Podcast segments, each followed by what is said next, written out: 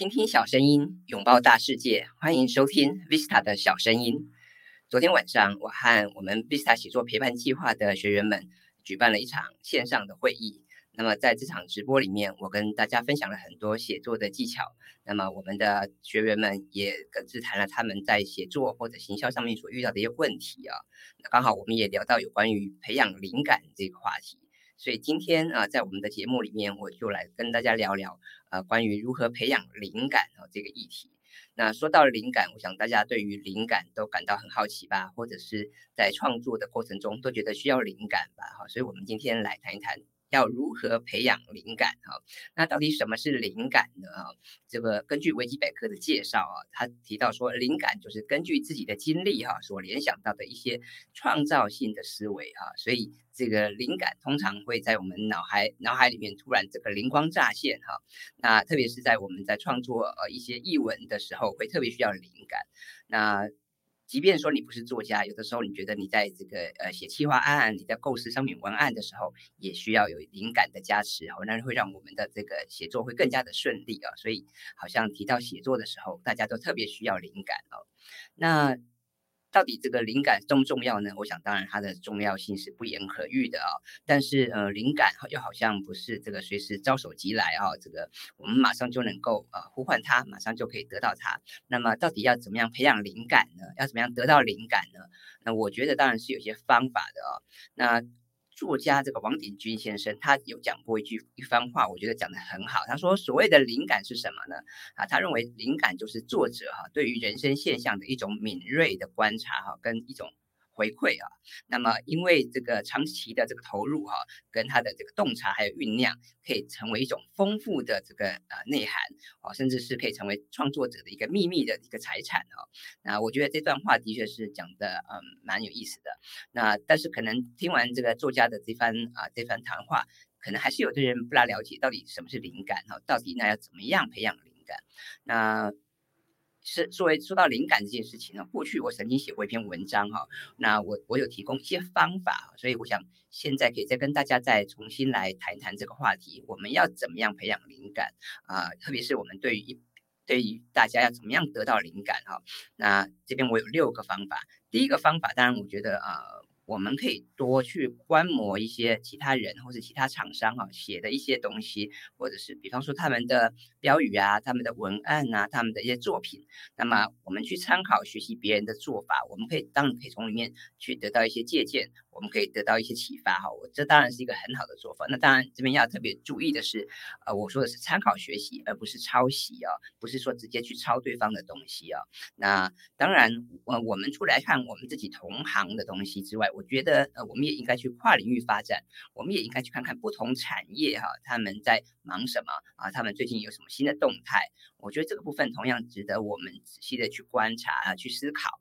那呃，举个例子来讲，如果说你是从事旅游行业啊，那当然平常你可能要很注意这个旅游业啊、饭店业啊的一些动态。但是偶尔你也可以去看看制造业啊，他们在忙什么，或者像出版产业啊，他们在做什么。那从这里面，我想就可以得到很多的启发跟刺激了。那么第二个的话，呃，第二个方法，我会建议大家。呃，有空可以去逛逛一些场域哈，就是一些步调比较快的场域啊。那特别像是像百货公司、便利商店哈，或者是大卖场。那像这些地方啊，为什么我觉得很值得去逛呢？因为一来。这些地方跟我们的生活啊息息相关。我们平常可能因为消费哈，就会去这些地方哈走走嘛。那么一来我们可以去观察这些地方的动态；二来这些地方因为它的步调快哈，它常常在更换一些这个装潢啊，或者是呃一些里面的商品啊，它他们他们的节奏是比较快速的。所以我觉得去逛这些步调快的地方呢，啊呃可以可以去了解这个市场的变化。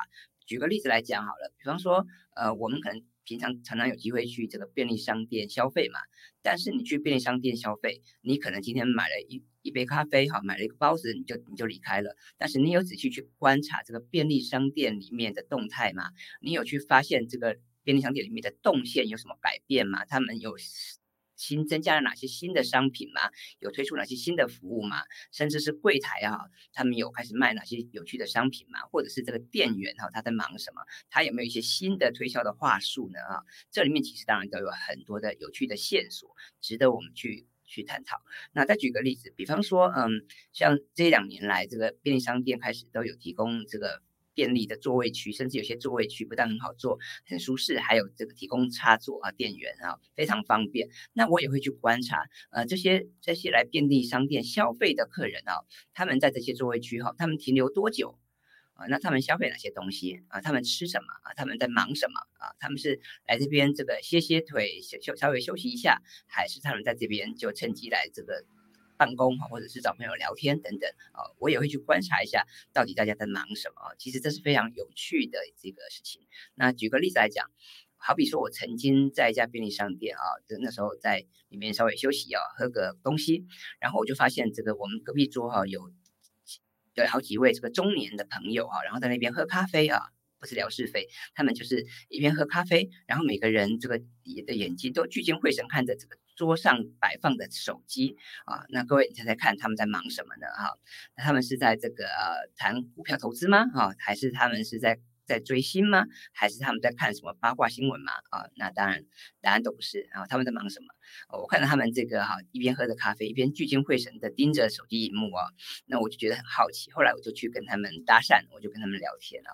我才发现说，原来这群这个中年朋友啊，他们在他们在这个啊玩玩游戏啊，他们在这个啊这个。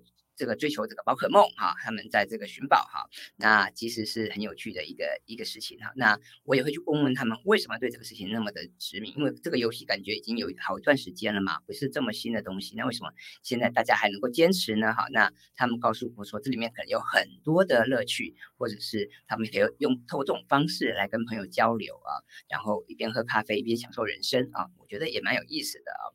那另外第三个方法是啊，我也鼓励大家，我们要多看。这个报章杂志哈，多看电视电影哈。那当然，现在好像大家都比较比较多在网络上出没，比较少看报章杂志。那看电视的人也也减少很多啊。不过，我觉得这个网络上虽然有很方便的这个资讯的来源啊，但是还是有很多的情报啊，是只有在报章杂志甚至广播上面所有的啊。所以我我我觉得这个报章杂志啊，电视啊。广播还是很重要的媒介，我还是建议大家就是呃有空的时候要稍微这个多去涉猎不同的资讯来源哦。那没事多看看这些电视啊、电影啊，甚至是报章杂志，我觉得会打开我们的天线。那对对于这个得到灵感也会有帮助。那举个例子来说好了，嗯。很多朋友喜欢追剧嘛，那不管你喜欢看日剧、韩剧、美剧，或者是陆剧哈，或者是台剧都很棒。像最近我们几几出台剧都很棒嘛，像这个《茶金》啊，《华灯初上》啊，都有很很好的口碑啊。那很多人也会问我说：“哎，那 Vista 你你会不会追剧啊？你有空追剧嘛？”哈，那我我必须跟大家说，嗯，追剧其实蛮好的，我自己也很喜欢追剧啊。那么呃。我我也会有一些我自己喜欢的题材。那追剧对我来讲，当然有不同的意涵啊。除了是说，哎，我们可以这个放，有时候可以适当的放松啊，休息一下之外，呃，追剧对我来讲，它也是一种了解这个市场变化，了解现在年轻人的生活的一个资讯的来源。所以，好比我在看这个《茶经》，我在看这个《华灯初上》，或者是我在看一些日剧、美剧，也是让我能够了解这个。不同的啊国家，不同的人民，他们的生活的场域跟他们对于生活的一些想法，他们的价值观，我觉得这些也会对我理解啊不同人的生活有很大的帮助，所以。追剧就不只是追剧，追剧对我来讲，它就只是一个放空哈的一个方法或者一个途径。追剧对我来讲，它可能还是一个哈跟朋友可以保持有趣的话题呀的来源，或者是说可以让我去理解不同的阶层的人啊，不同的国家的人他们在忙什么，他们在想什么啊。比方说，我。我喜欢看一些医疗剧啊，那我就可以从医疗剧里面去理解说，哎，现在大家对于医疗哈产业的想法，或者大家对于这个医生护士啊的看法等等，这其实是非常有意思的。那再来哈，第再来第四个方法哈，是我会建议大家可以用这个善用如何、现在啊等等的关键字哈，那。以往我在这个写作课或者文案的课程里面，我会常常跟大家玩这个造句的游戏啊。我会鼓励大家用像是如何、现在哈这几个关键字来造句哦。然后当然我会鼓励大家要换位思考，我们不能只是从自己的角度出发，我们要试着从读者啊或者是目标受众的角度出发，去想想看到底他们遇到哪些问题，到底我们想要带给他们哪些的好处啊？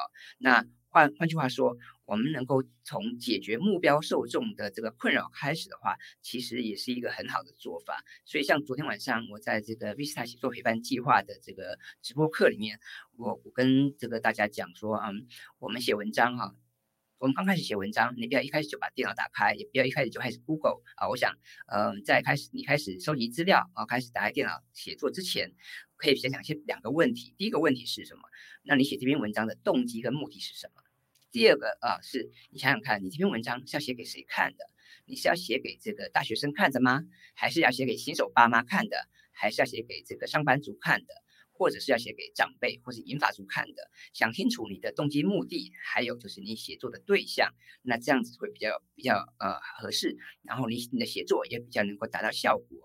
所以啊，我觉得我们也可以善用像现在啊如何这些关键字啊，我们开始发想啊，那这个想想看你如何去抓住读者啊他的眼球，这是非常重要的。我们可以利用一些操作或感召的方式来驱动他们。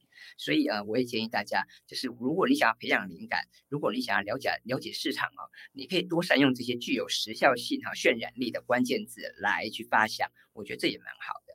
那当然，第五个方法哈，就是呃，我们可以找其他的朋友啊、同学啊、同事来脑力激荡，因为我们有时候自己会容易这个陷入盲点嘛，我们有时候绞尽脑汁也想不出个所以然来。那这个时候，当然，如果你身边有些智囊团，你有些好朋友哈，你可以跟他们请教啊，你可以跟他们交流啊。那现在呃，这个线上线下都很方便。那我们线上也有很多的数位工具啊，可以协助。所以，也许我们可以透过 Line 啊，透过脸书啊，或者透过这个 Zoom 或 Google Meet 等等直播的方式啊，我们也可以在线上哈讨论。那所谓这个三个臭皮匠胜过一个诸葛亮嘛，那利用群体的力量来集思广益，我觉得这也蛮好的。有时候我们坐在那边空想啊，想半天，想破头，也想不出个所以然。那怎么办呢？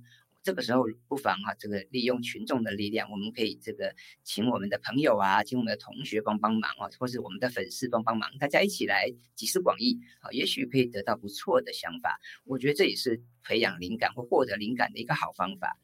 那当然啊，最后还有一个方法，我觉得如果以上这五个方法啊，你都试过了，然后好像成效也不彰，那么我觉得呃，你可以稍微放空一下哈，就是稍微休息一下。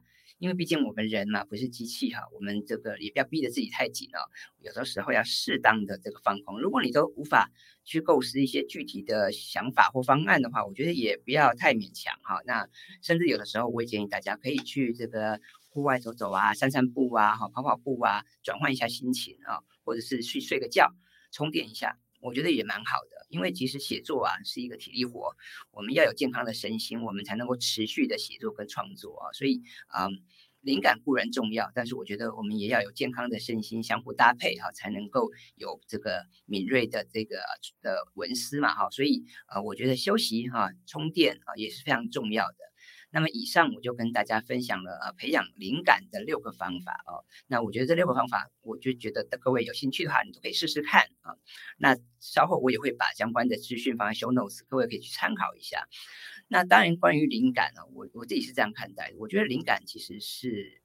是可以培养的啊，是可以去努力啊，去设法去找到一个取得的方法的。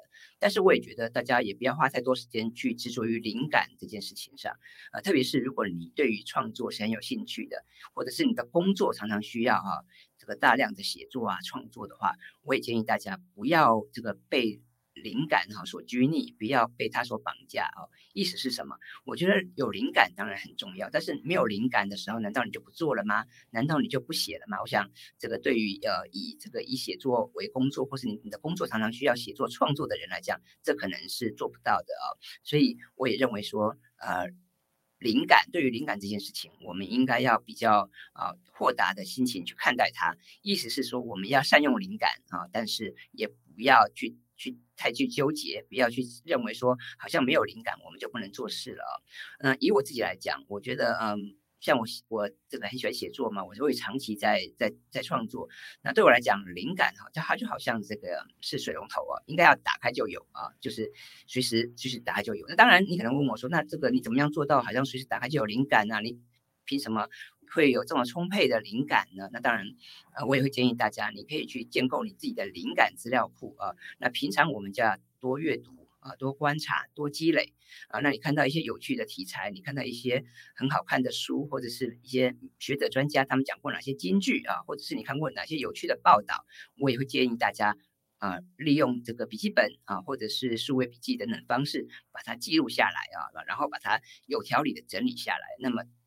当你自己打造了一个你自己专属的灵感资料库之后呢，你就很方便的查阅。那在这边我也想特别跟大家提醒一下，虽然像 Google 啊、百度啊、Bing 这些搜寻引擎都非常方便，但是我我认为不要太依赖搜寻引擎，因为有些资讯哈是搜寻引擎上面找不到的，或者是一时之间你要找，但是却找不到，这是很正常。我也常常发现这种状况，所以我会建议大家，呃，你可以建建构你自己的灵感资料库。那么，呃，如果你有一个自己的灵感资料库的话，嗯，呃，我觉得那会更棒。所以，我会鼓励大家从平常开始做起。你可以准备一本笔记本啊，或者是你喜欢用数位的方式，你可以在手机或电脑上面建构你自己的这个灵感资料库。你可以用 Notion 啊，或者 Evernote，或是 Keep，或是各式各样的这个软体啊，来搭建你自己的系统。那么，如果你对于这个灵感资料库，啊，这个议题有兴趣的话，也欢迎留言告诉我，我之后可以再录一集节目来专门跟大家聊聊怎么样建构你的灵感资料库啊。那有关于灵感这个话题啊，我们今天就先聊到这里。那我希望大家都能够啊，听了今天的节目都能够找到啊灵感哈，能够顺利的培养灵感，能够顺利的啊这个文思泉涌啊，然后写出很精彩的文章。那么如果你有任何的问题的话，当然也很欢迎啊，你可以留言告诉我。